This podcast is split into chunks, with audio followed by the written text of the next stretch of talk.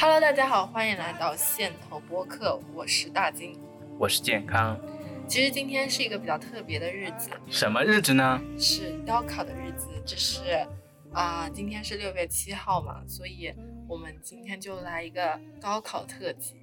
对，我们来要简单的回忆一下我们高中时光和高考的那些记忆，穿梭时光机，带大家回到我们。阔别已久的高中，对我们现在对 回去了。对，而且其实今天早上就是考的是语文嘛，对，下午考的是数学。对，就加油！我觉得对于我一个文科生来说，我觉得数学简直太痛苦了。今天热搜就是今天早上刚报完高考作文，我觉得下午应该考完之后会再报一次高考数学。高考数学最后大题你会做了吗？对，然后不免意外，一定是浙江跟江苏在。Battle 一下，就是会说哪哪边更难，哪边更难。我感觉好像每年都是这样子，因为高考的原因嘛。然后我的朋友圈就是纷纷就是在那边发了很多信息。然后我印象中有一个人，他就发了一条，他说高考作文难吗？以前高中的时候还能逼逼两句，现在大学快毕业了，就只会干饭了。对，发现就是好像我也看到有人这样说，就是啊，现在好感觉自己已经不再会写高中的那些作文了。就是我感觉高中就是能把你训练的，你看到一个题目，你就能马上就是会有自己的一套思路，叭叭叭给它写上去。然后现在感觉好像不太行，现在可能有另外一套思路写自己的论文吧，就可能是嗯别的方式。说到就是今年的高考作文，嗯，就是你看了吗？今今年的高考，嗯，我还看到了，是德语诗，对吗？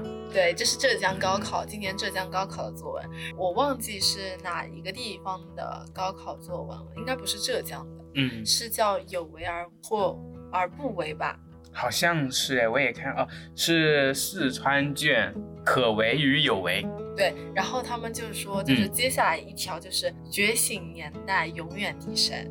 看到就是评论有网友就说，但凡你让孩子给孩子手机，让他看觉醒年代一两集，都能写了很多内容。我觉得这条评论还蛮有意思。觉醒年代嘛，我之前有看到我们的朋友。都在推荐，网上也看有推荐，我还蛮想去看。对对，就是大家也可以跟我们推荐推荐这个剧的亮点，因为我们的确还没有看过，但是非常好奇。应该有一个出圈的那个表情包，就是那个鲁迅的那个我不干了。哦，对对对，这个我有应该是这个。对，那我们再说回我们的高考作文，那你还记得就是我们一八年的时候高考作文是什么？我想不起来嘞。哎，那你还记得吗？我感觉好像我现在突然想一下，我。我有点忘记了。其实当时的高考作文让我印象比较深刻，因为它的题目叫《浙江精神和浙江人》。对，最变态就是这一次的一八届的高考题目，和前面前后两届的，它是最就相对来说更抽象、更难一点。我就记得我当时看到这个题目的时候，就是很懵逼，就是我也是，我也是，我现在想起来了，我也感觉就是你，就算你讲大道理。你也不知道从哪里开始讲，对，而且你也不能乱说。嗯，它是一个名词，对，你你要对它进行一些议论嘛。我们这要写高考，一般都写议论文了，那就可能你不知道如何去讨论这个词。因为我高中是个书呆子，没有手机，所以看不了新闻，无法接触，无法无法无法议论一些东西，然后我就觉得挺致命的。就感觉，如果是像我们，如果代入一下，嗯，让别的别的省份能理解我们一下，就是我们当年考到浙江精神与与浙江人这个。高考题目的话，相当于就是，如果是东北那边的，那就是请你聊一下东北三省。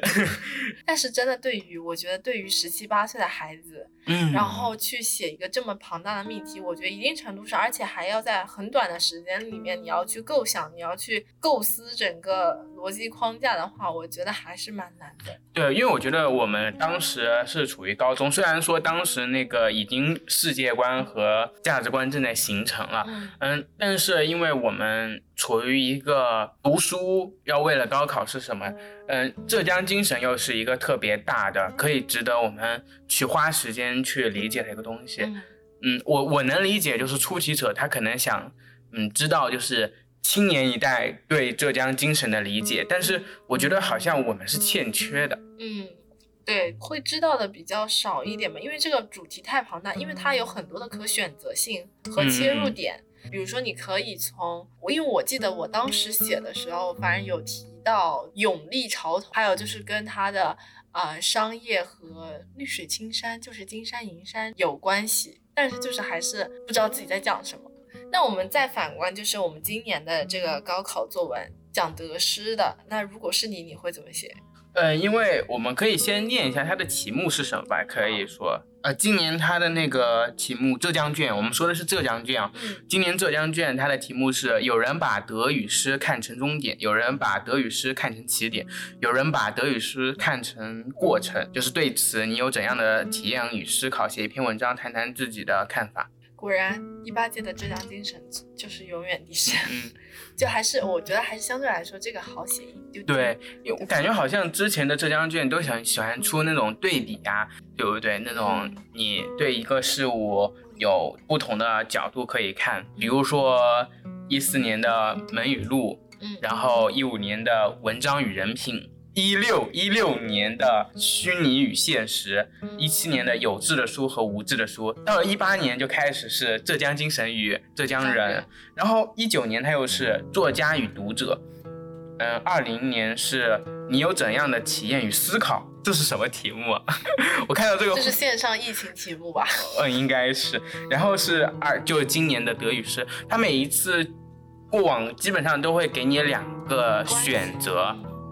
到我们那一年就是一个浙江精神与浙江人，就真的蛮难的。反正我就觉得，那如果是你的话，你会怎么写今年的作文呢？我可能会结合一点自己的例子，然后因为他刚才说了嘛，嗯，德语诗是。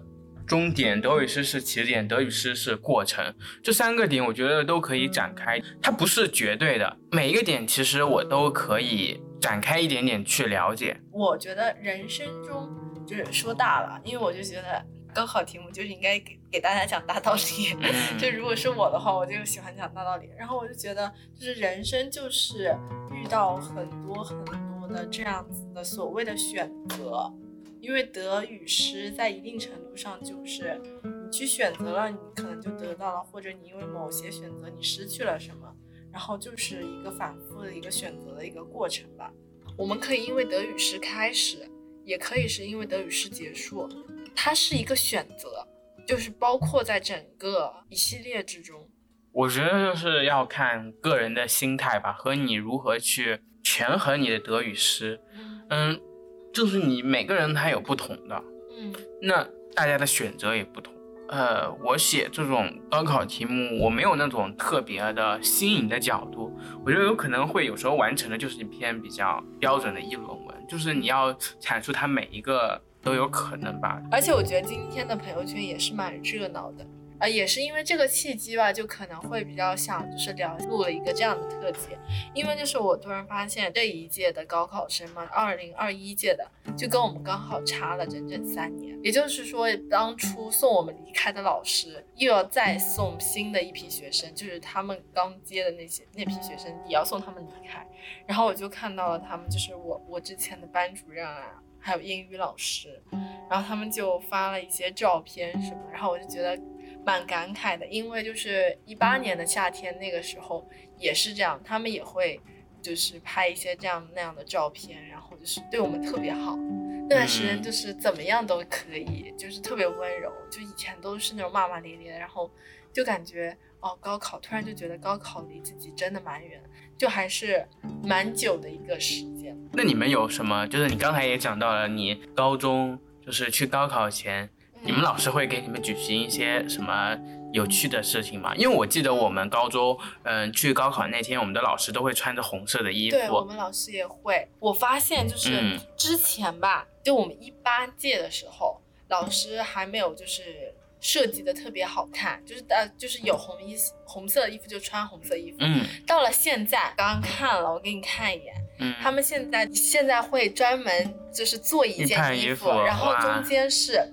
二零二一年马到成功，就是一匹马，然后张开翅膀，就是金色金榜题名的那种感觉吧，还蛮可爱的，我觉得。对。我们老师之前还会给我们发状元糕，他们现在也会专门就是给每个人一块，但是当时的话，因为很热，因为今年其实我觉得今年的天气还可以，但是我记得一八年那段时间真的蛮热的。然后吃那种很干的那种糕，其实真的很难受。但是你还是象征性的，就是咬一点。还有老师会发糖，比较吉祥一点的糖，一种什么期望，就是那种。然后我今天早上还看到，就是我的英语老师，因为端午节要来了嘛，嗯，然后他就寄了一个粽子在那个教室的门门栏上，然后让每一个学生出来的时候就要顶一下那个，就是撞一下那个。粽子寓意为高粽，嗯，高中的意思，所以我就觉得这种小迷信也蛮可爱的。是，我想起我们学校，就是我们高考前，我们那一届，呃，他会把大家叫在操场上，然后高一高二的。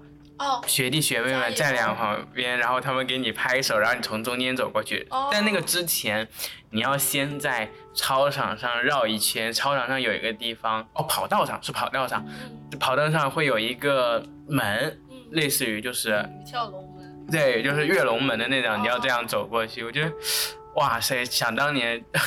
那就很有趣，我觉得听听还是蛮感动的，因为我印象很深刻，就是我们也有，但是不会像你们这样非常形式形式感，嗯，在这样走，我们就是会在那种体育馆里面，嗯，然后呃高三呢就坐在后面的豪华椅子上面，然后高一高二就自己搬个小板凳在下面坐着，然后就每个人每个班级就誓师联盟嘛。嗯，对对对，还有那种他们会高一高二的同学们会送祝福啊，可能是唱歌或者是什么的，就给大家送祝福。我记得我当时是高一还不是高二的时候去看高三，我当时觉得蛮感动的。然后那是又很快就马上变成自己的，然后当时就觉得自己特别傻逼，就是觉得就时间变得真的好快。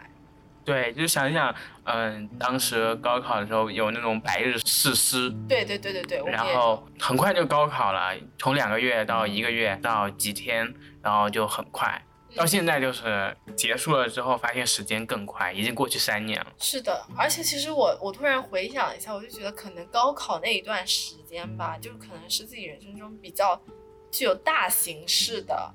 那种活动了，嗯，已经是，就是可能就是整个学校都会给你搞，或者是全全国的那种学校都会有这样子一种仪式。说到就是高中嘛，嗯，我我其实今天又看到一个朋友，然后所以我把这一篇就是分享给健康，然后我们就想就是聊一聊高中最纠结的一刻是什么。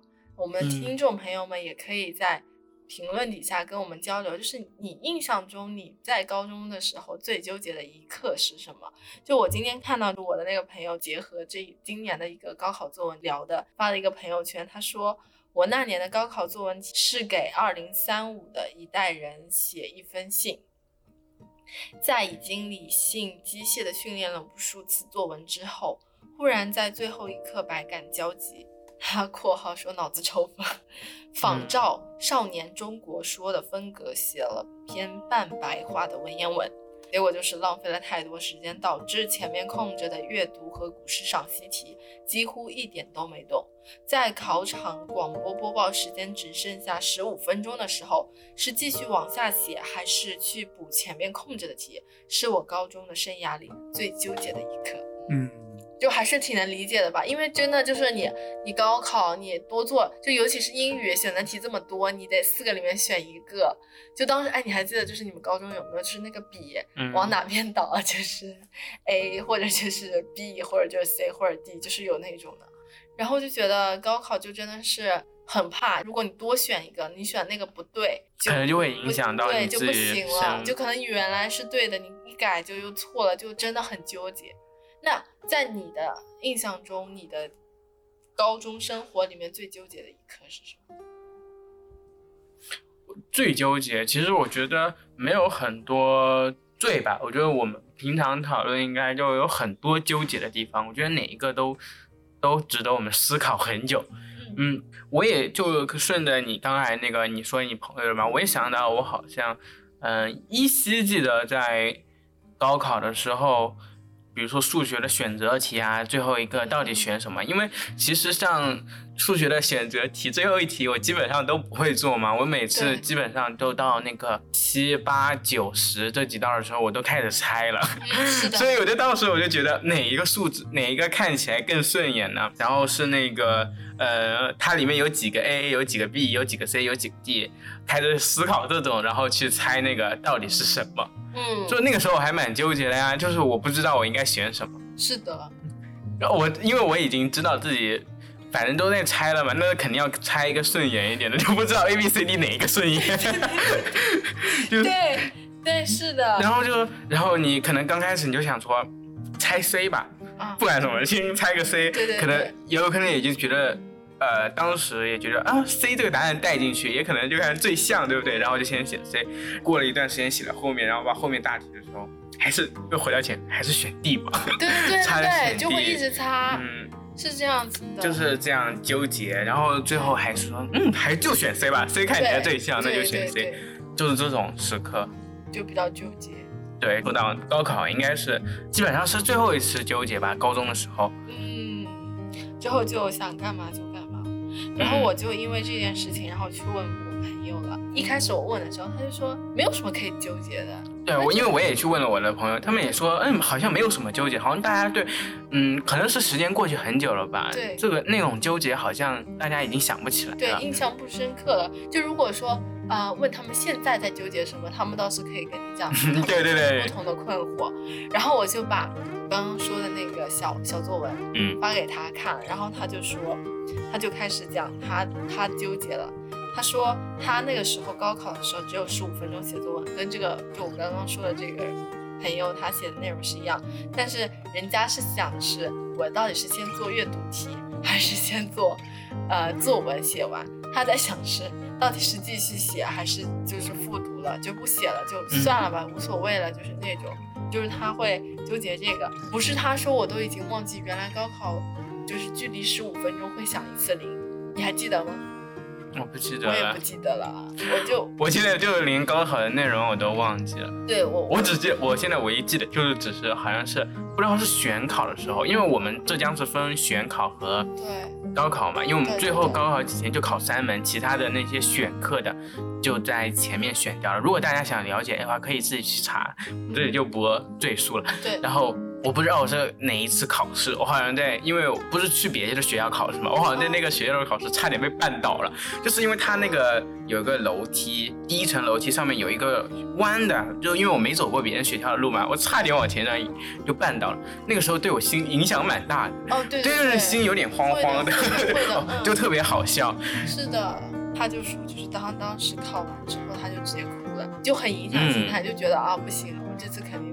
因为其实我觉得，就是第一门自己感觉舒不舒服，就很大会影响后面那两门的发挥。嗯，就一定会是这样。所以，所以绝对就不会去嗯对答案。我记得我没有，我也没有对答案。我就是我想说，考完了随他吧。我我觉得不要对答案，而且。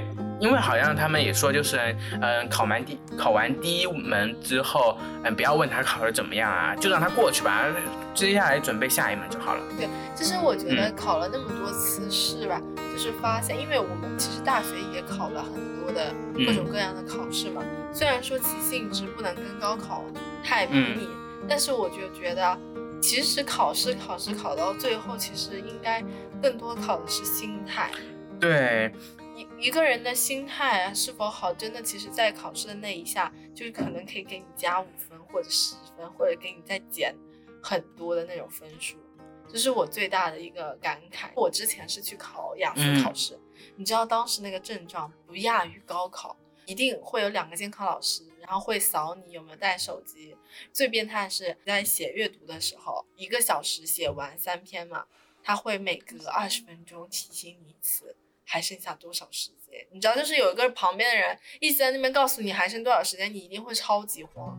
嗯，然后你就时时，我真的是时时刻刻会有一种心态，我真的不想做，我真的一点都不想写了，就放弃吧，随便吧，那个钱不要了，就当做捐钱了。所以其实当我考完之后，我就觉得，其实考试我们好像练的很多的都是一些技巧、技能、知识，但是好像有这么一丢丢忽视了心态上的。嗯，我觉得考试也就是按你说就是考心态嘛，嗯而且他考试最重要的不是你去拿满分，而是你能得到多少分你就得多少分。嗯，对，就是完成你应该得的分数，没有错。然后后来我就就是问我朋友，你现在还纠结？就是我说你后来纠结出来了吗？嗯，然后他说他就给我发你说呢。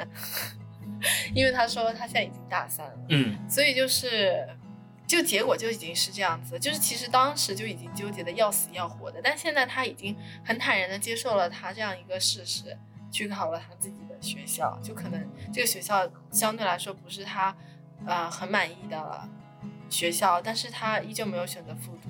就是虽然当时考场的时候真的纠结的很痛苦，但他现在依旧就是往自己的路上一直走嘛，也接受了这样一个事实，我就觉得也挺好的。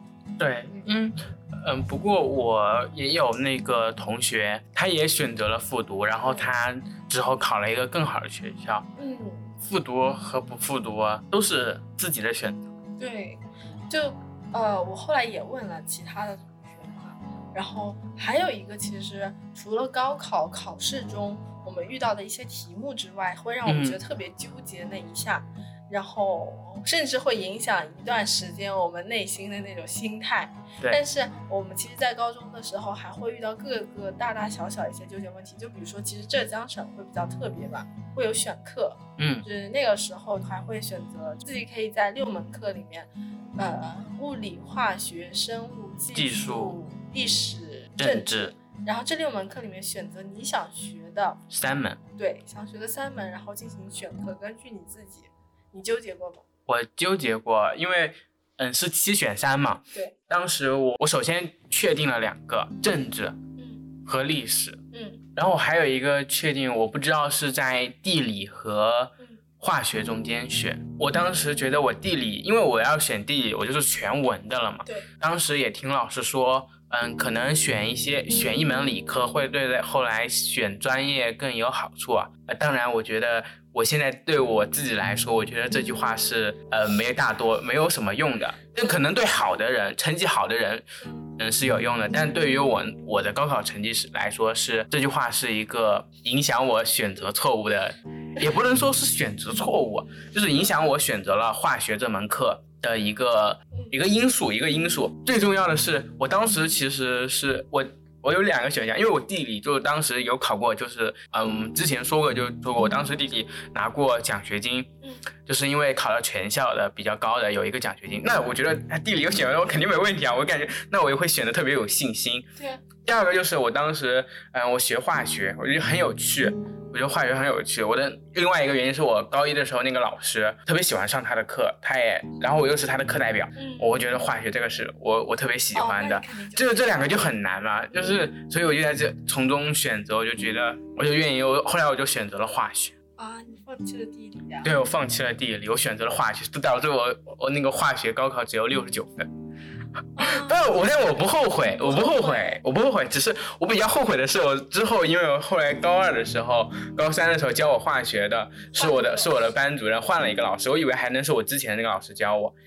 天，这我比较这比较难过的一件事。但我选化化学，我是觉得我不后悔的，因为我觉得化学就是很有趣，而且就是那种推那个什么化学元素嘛。就虽然我现在已经。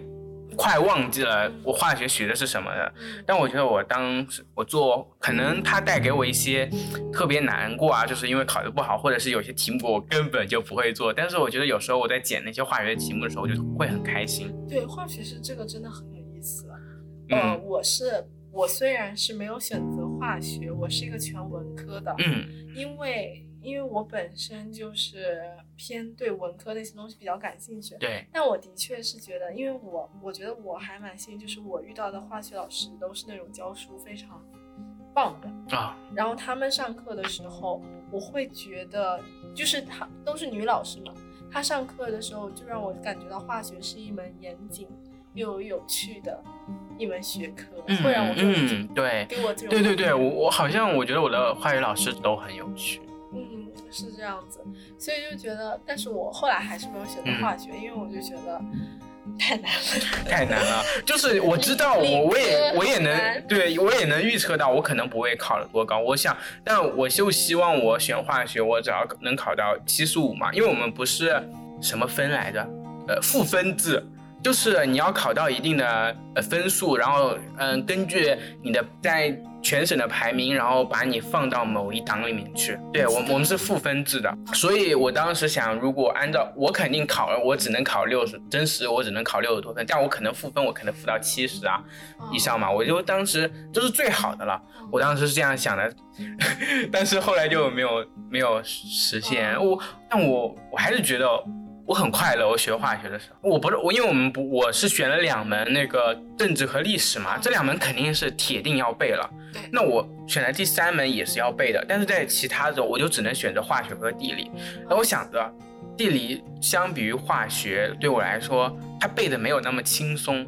化学我是有点兴趣的，而且但是你地理可是拿过奖学金。那可能就是一次吧，但也肯定就说明你在这方面，嗯，地理我最高我只能考八十，我就是很认真在做，就是我怎么样分数都上不去，就是地理后面不是有那种主观题回答吗？我每次都能写很多，分析那儿分析这儿写很多，就怎么样分数就就缺了这么几个点，然后我就觉得啊，我地理是真的不行，但是就是很想把它做掉，我是我是那种对地理是有那种感情的，因为我以前还。蛮喜欢地理的，然后但是我觉得我真的不擅长地理，嗯，可能也跟就跟我选化学是一样，就是我对这个学科它有兴趣，是的，但可能考不到好的分数，但我觉得也没事儿。嗯，我觉得我时常觉得，我觉得人的脑子就真的挺厉害的，就你想想看历史。你还记得吧？历史有几本书？三本书再加那种小的，就三本厚书，嗯，然后再加几本那种薄一点的吧，我记得是。你还记得吗？我记得是三本厚的，一二三，然后一个紫色，一个绿色，一个蓝色。应该是，我也不记得。就一个 讲的是古代，一个讲的是近代，然后一个讲的是现代，貌似是这样。嗯，然后就是我觉得能把这些东西全部都背下来，然后再把政治的也背下来，我是觉得。人脑的那个极限是真的很厉害，你觉得？你你说现在放到我们现在，因为我们平时大学也有那种马原啊那种历史课，然后对我们来说就是只是一些题目就已经让我们觉得很辛苦了，就更何况以前就是可以让自己嗯可以是这样，我觉得蛮厉害的。对，我就呃我觉得我自己就是那种。如果我去花时间记东西，我肯定是能记住的。嗯，是的。所以我就偏死记硬背一点。嗯，我同样的这个事情，然后我还去问了，就是我另外一个同学嘛，就说到你的那个地理课。嗯。然后我同学就是，我就问他，你高中最纠结一课是什么？他就说在纠结要不要去找自己的地理老师。然后我要跟大家形容一下，他的地理老师是那种地中海，然后四五十岁的那种老头。然后，但是我同学就是非常喜欢。就觉得他是一个非常帅的 男人，所以他就是很喜欢这个地理老师。我也不知道为什么，可能是因为地球吸引力的原因，他就每天就跟我，他就跟我说，就每天在纠结要不要去找这个老师玩。就我就觉得高中好像就是都会有，就是那种自己很喜欢的老师和自己很不喜欢的老师，对，会放在一起。那你是最喜欢的是你的那个化学老师？嗯。对，是因为你是他的课代表，对啊，开心是不是？哦，我只当过他一个学期的课代表，而我觉得也没有跟他很多交流吧，但我就觉得他很有意思。嗯，对于我来说吧，就是我高中纠结的一课的话，其实可能会更小一点。嗯，因为我觉得可能很多女孩子都会有，因为就是我们高中那个时候，就是平时都是扎的那个马尾的嘛，对，短发就短发，然后但是如果你从一个长头发。你要去剪短头发，你就会在那边纠结。就是每一次，我我记得我们那个时候，我们班女生要剪头发的时候，都会先周围问一圈，就是你觉得我短发好还是长发好？然后你就就是有些人如果是一直都是长发，没剪过短发的话，就会更纠结。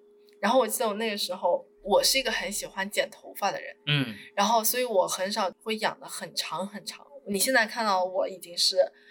很长的头发，我平时都会这么短，然后当时就 是哪里短，大家看不到的。你应该说你现在的头发是到呃稍微过肩到胸那边吧，就是稍微对你之前的头发都是在那肩膀、肩部这样，或者大家可以想象一下，就是这样子的，然后就很纠结，就是每一次都是会问一下，就是我每次剪头发一定要。就是做一个调查，然后最后呢，就是如果他们说我长发好看，我还不高兴，我就希望你们都夸我短发好看，因为我就想剪短头发，我就觉得蛮好玩的。然后因为每次就是剪完头发，其实其实没有什么特别大的变化，然后每次班级都会那种哇哦，他剪头发啦，就是那种其实没有换，不会像现在一样，比如你染个发色或者是烫个头发就这种。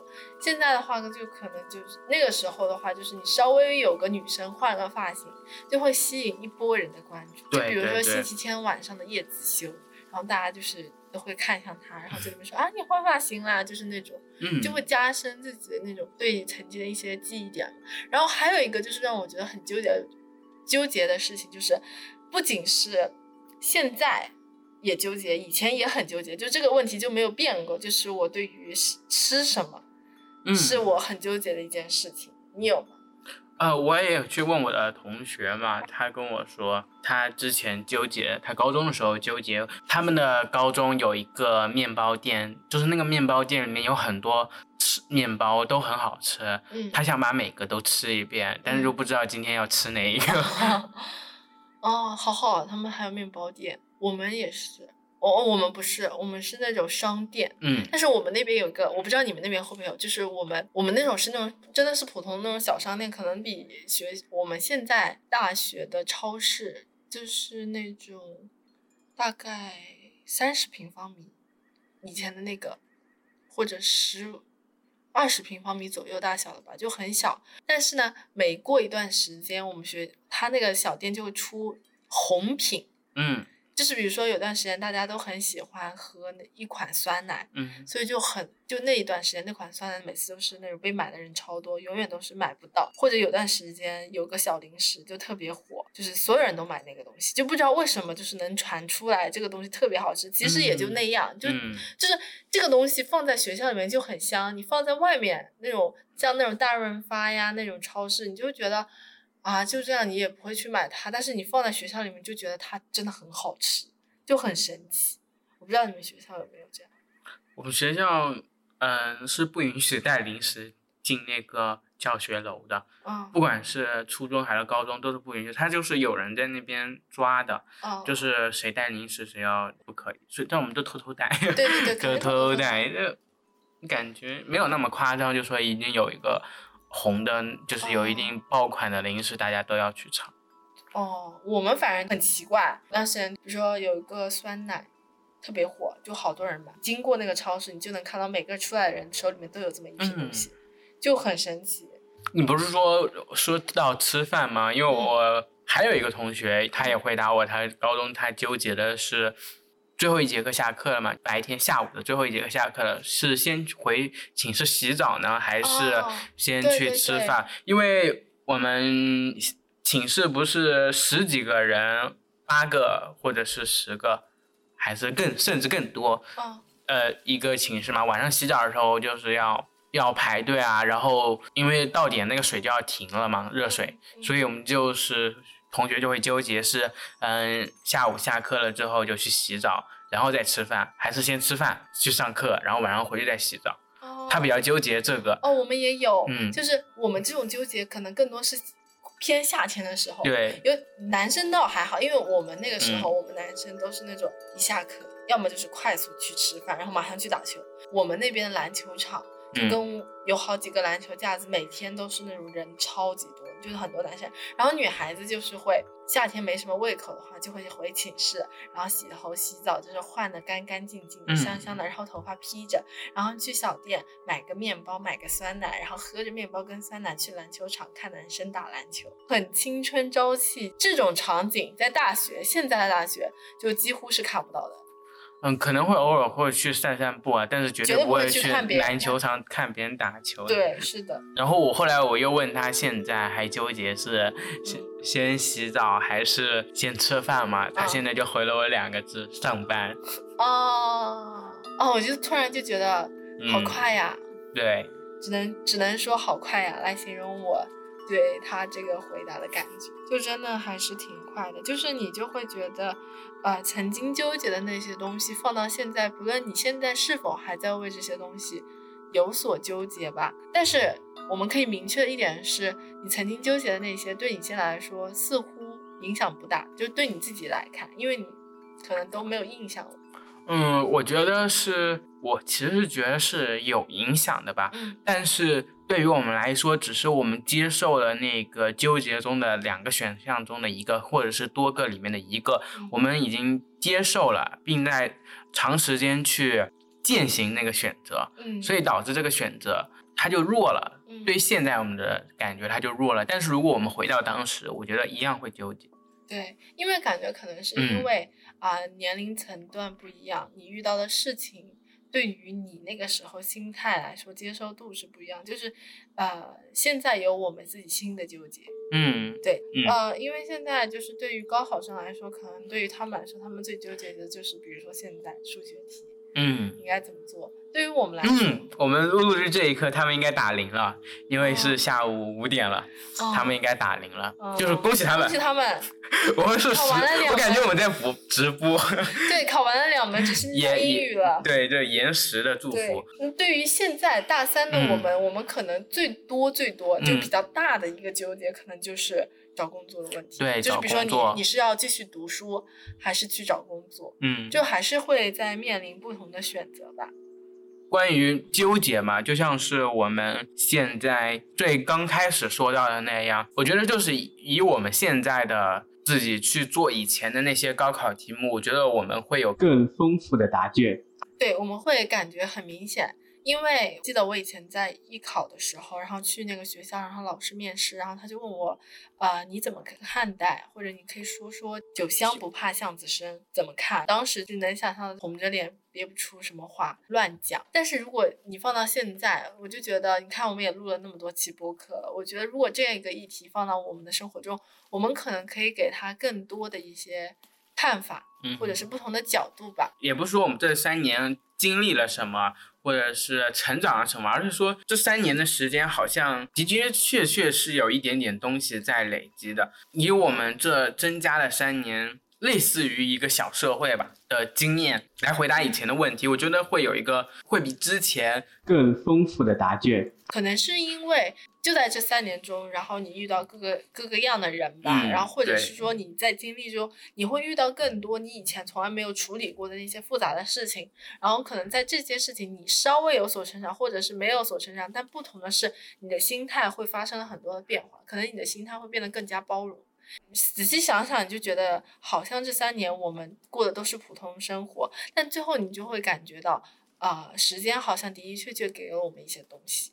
再说一下，就感觉就是现在再去做以前的题目，它不管是，呃，它可能会还是跟以前是一样的，答案也会可能是不一样，嗯，它可能会更好，它也可能会更差。要有一个会接受事实的一个心态。对，因为人是会流动的嘛，你答案它也是流动的，没有最准确的答案。对，所以就是也祝贺，希望就是我们的高考生们能够。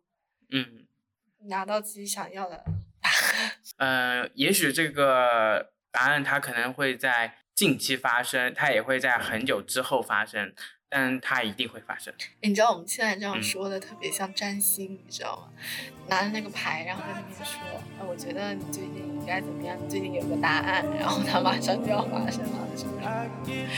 那我们今天的播客就录到这边了。嗯，那拜拜。拜拜。